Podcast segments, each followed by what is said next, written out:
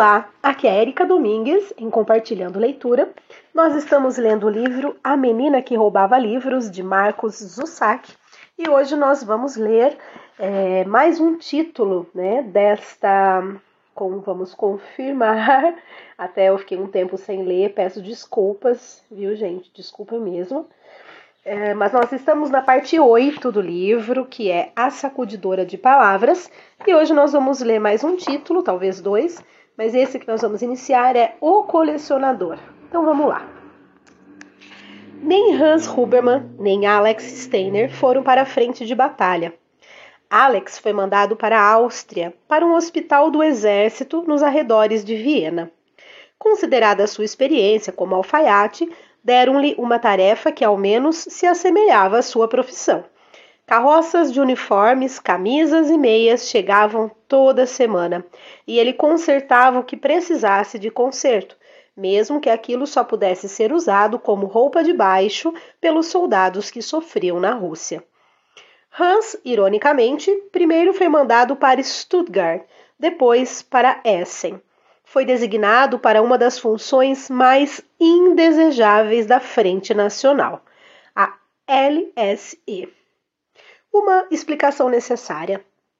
LSE Luftwaffe Sonderende Unidade Especial da Aviação Militar. A tarefa da LSE era permanecer no solo durante os ataques aéreos e apagar incêndios, escorar paredes de prédios e resgatar quem ficasse retido em algum lugar durante os bombardeios. Como Hans não tardou a descobrir, também havia uma definição alternativa da sigla. Os homens da unidade lhe explicaram, em seu primeiro dia, que na verdade ela significava Leichmanser Einheit, unidade colecionadora de cadáveres. Na chegada, só restou a Hans perguntar-se o que teriam feito aqueles homens para merecer essa tarefa, e eles, por sua vez, perguntaram-se o mesmo a seu respeito. O líder do grupo, sargento Boris Schipper, foi logo fazendo a indagação. Quando Hans explicou o pão, os judeus e o chicote, o sargento de rosto redondo soltou uma risadinha curta. Você tem sorte de estar vivo, comentou. Seus olhos também eram redondos e ele os esfregava com frequência. Ou estavam cansados ou coçando, ou cheios de fumaça e poeira. Só procure se lembrar de que aqui o inimigo não está na sua frente. Hans estava prestes a fazer a pergunta óbvia quando uma voz chegou de trás. Ligado a ela estava o rosto magro de um rapaz cujo sorriso lembrava um esgar. Rayron Zucker.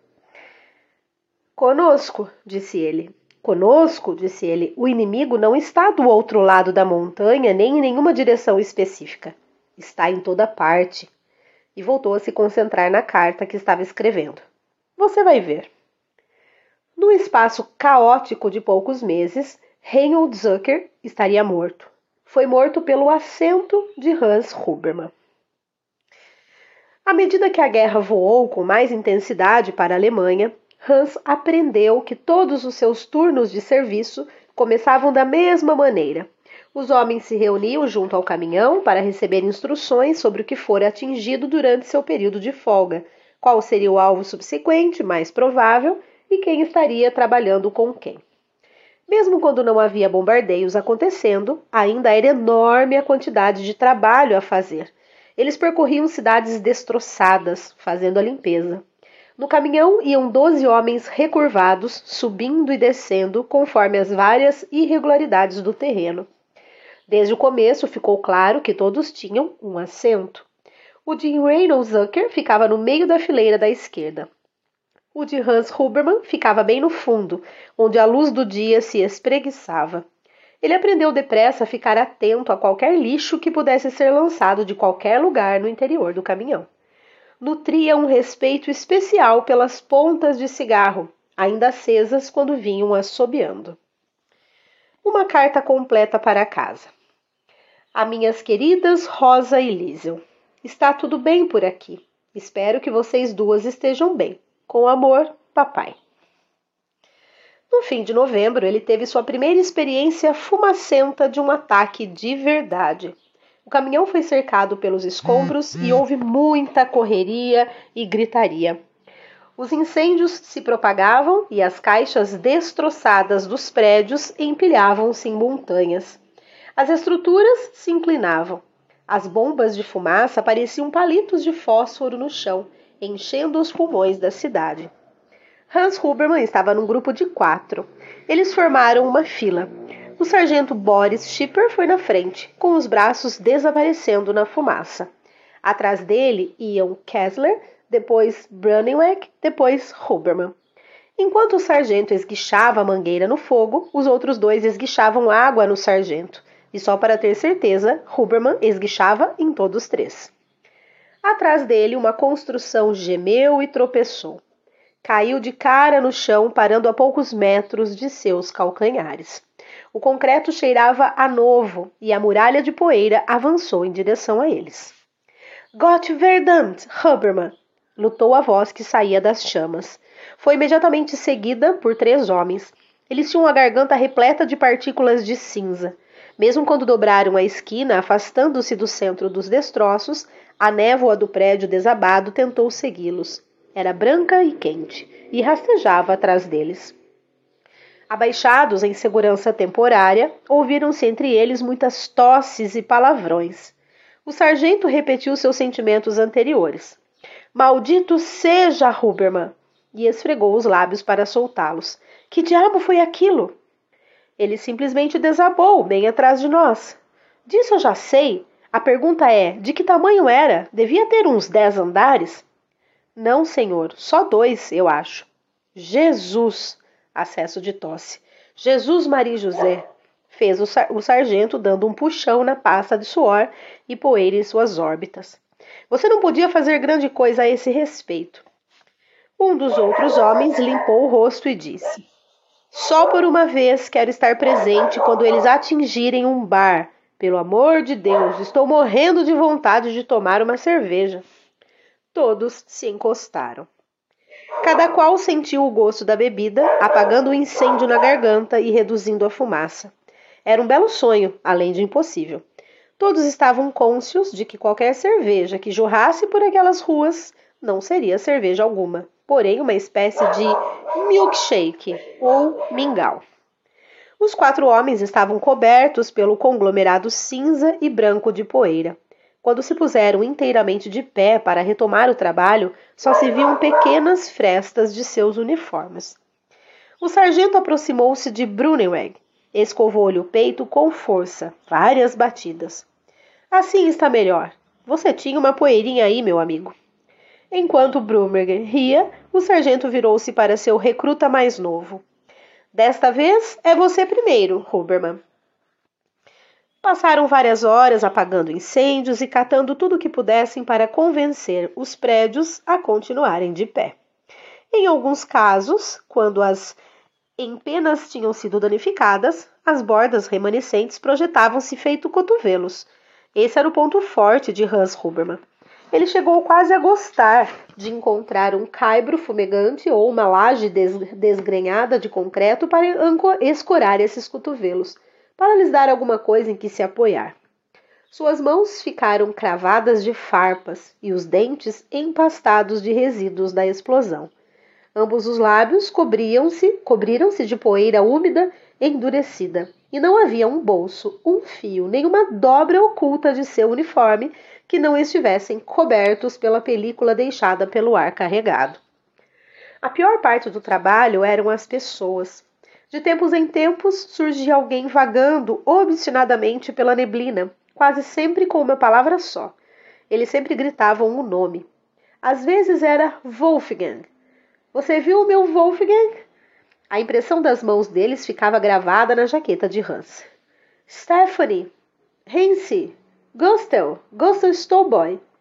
Reduzida a densidade, a chamada dos nomes ia claudicando pelas ruas devastadas, ora terminando num abraço cheio de cinzas, ora num grito ajoelhado de dor. Eles se acumulavam, hora após hora, como sonhos agridoces à espera de acontecer. Os perigos fundiam-se num só: poeira, fumaça e as chamas tempestuosas. As pessoas feridas. Como o resto dos homens da unidade. Como o resto dos homens da unidade, Hans precisaria aperfeiçoar a arte de esquecer. Como vai indo, Huberman? perguntou o sargento, a, hora, a horas tantas. O fogo estava junto de seu ombro. Hans balançou a cabeça, sem jeito, para a dupla. Ali pela metade do, ali pela metade do turno, havia um velho cambaleando indefeso pelas ruas.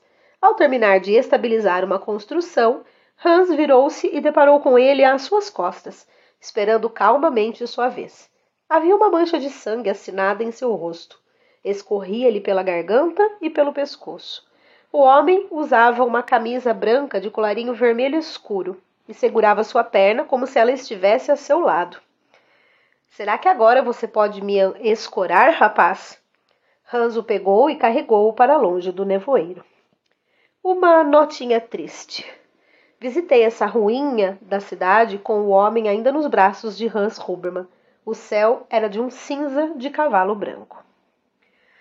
Só ao depositá-lo num pedaço de grama revestida de concreto foi que Hans notou. O que foi? perguntou um dos outros homens. Hans só conseguiu apontar. Ah, e uma mão o afastou. Trate-se de se acostumar, Huberman. No resto do turno, ele se atirou ao trabalho. Tentou ignorar os ecos distantes das pessoas que chamavam. Passadas umas duas horas, talvez, saiu correndo de um prédio com o sargento e outros dois homens. Não olhou para o chão e tropeçou. Só quando se reequilibrou nos quadris e viu os outros olhando para o obstáculo, aflitos, foi que ele, ele. O cadáver estava de bruços. Jazia num cobertor de pólvora e poeira e tampava os ouvidos. Era um menino, de onze ou doze anos, talvez. Não muito longe, seguido pela rua, seguindo pela rua, encontraram uma mulher que gritava o nome Rudolph. Os quatro homens a atraíram e ela foi a seu encontro nas brumas. Tinha o corpo frágil e vergado de preocupação. Vocês viram o meu menino? Quantos anos ele tem? Perguntou o sargento. Doze. Ah, Cristo! Ai, Cristo crucificado! Todos pensaram a mesma coisa mas o sargento não conseguiu lhe dizer nem lhe apontar o caminho. Quando a mulher tentou empurrá-los para passar, Boris Schipper a deteve. Acabamos de vir daquela rua, assegurou-lhe. A senhora não o encontrará lá. A mulher recurvada continuou a se agarrar à esperança. Saiu chamando por cima do ombro, meio andando, meio correndo. Ruddy! Foi quando Hans Huberman pensou em outro Ruddy, o da rua Himmel, por favor, rogou a um céu que não conseguia ver. Deixe o Rudd ficar em segurança. Naturalmente, seus pensamentos progrediram para Liesel e Rosa, e os Steiner e Max. Quando o grupo se reuniu com o resto dos homens, ele se deixou cair no chão e deitou de costas. Como foi lá? perguntou alguém. Os pulmões de papai estavam repletos de céu. Horas depois, quando já havia tomado banho, comido e vomitado, Hans tentou escrever uma carta detalhada para casa. Suas mãos estavam incontroláveis, obrigando-o a abreviá-la. Se ele conseguisse, o resto seria dito verbalmente, se e quando ele regressasse para casa. Para minhas queridas Rosa e Liesel, começou. Levou muitos minutos para escrever essas seis palavras.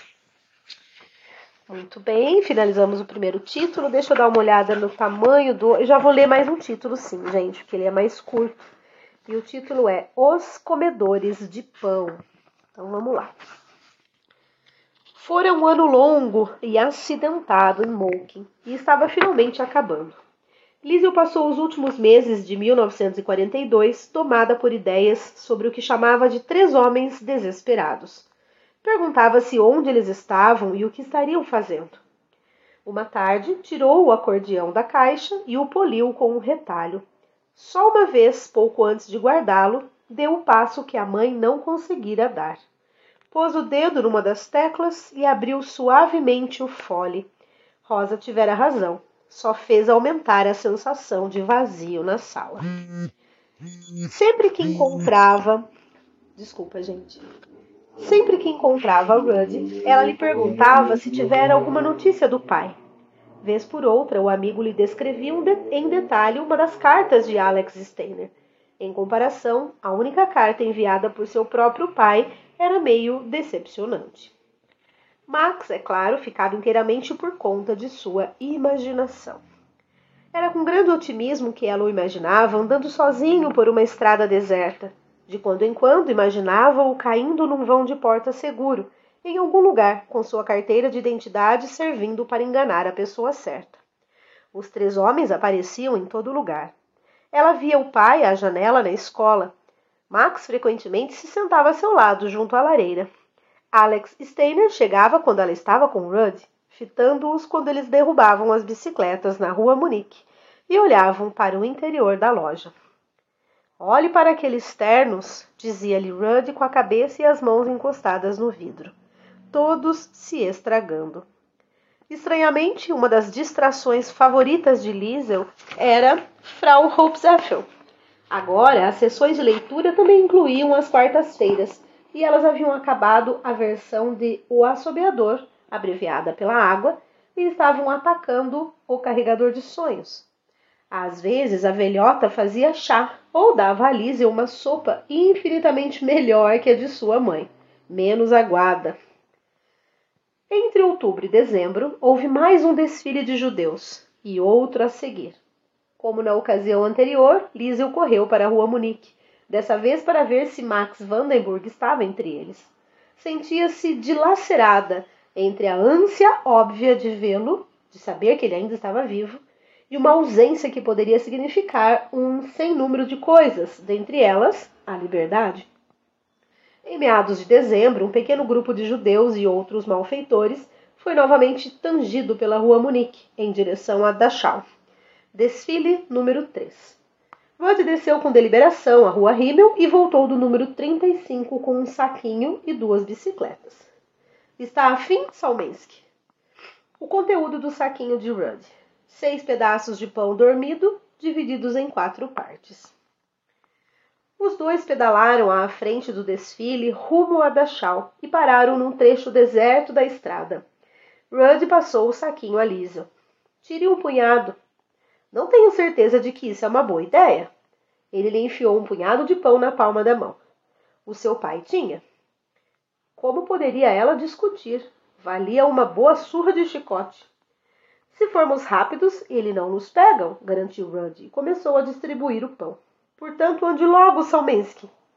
Liesel não pôde impedir-se. Havia a sombra de um sorriso em seu rosto, enquanto ela e Rudd Steiner, seu melhor amigo, distribuíam os pedaços de pão pela estrada. Quando terminaram, pegaram as bicicletas e se esconderam entre as árvores de Natal.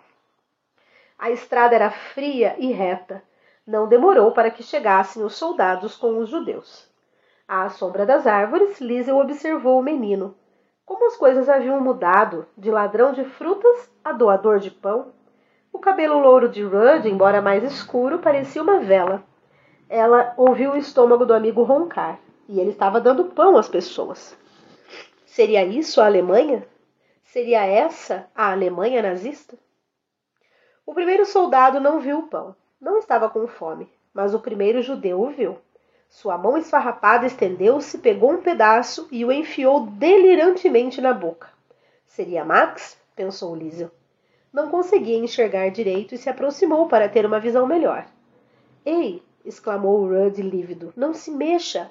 Se nos acharem aqui e nos ligarem ao pão, estamos ferrados. Liseu continuou. Mais judeus se abaixavam e iam pegando o pão da rua, e da orla das árvores, a menina que roubava livros examinava cada um deles. Max Vandenburg não estava lá. O alívio durou pouco. Agitou-se em torno dela quando um dos soldados notou um prisioneiro baixando a mão para o chão. Todos receberam ordem de parar. A estrada foi criteriosamente examinada. Os prisioneiros mastigavam com a máxima rapidez e silêncio que podiam. Coletivamente engoliram. O soldado pegou alguns pedaços e estudou os dois lados da estrada. Os prisioneiros também olharam. Ali, um dos soldados foi andando em direção à menina, junto às árvores mais próximas. Em seguida viu o menino. Os dois começaram a correr. Desculpa, gente. Não pare de correr, Liseu. E as bicicletas? James Drauf, pra merda com elas, quem é que se incomoda? Os dois correram e, após uns cem metros, a respiração encurvada do soldado chegou mais perto. Esgueirou-se para o lado dela, que esperou pela mão concomitante. Teve sorte. Tudo que recebeu foi um pontapé no traseiro e um, punha e um punhado de palavras. Continue correndo, garotinha. Seu lugar não é aqui. Liesel correu sem parar por pelo menos mais um quilômetro e meio.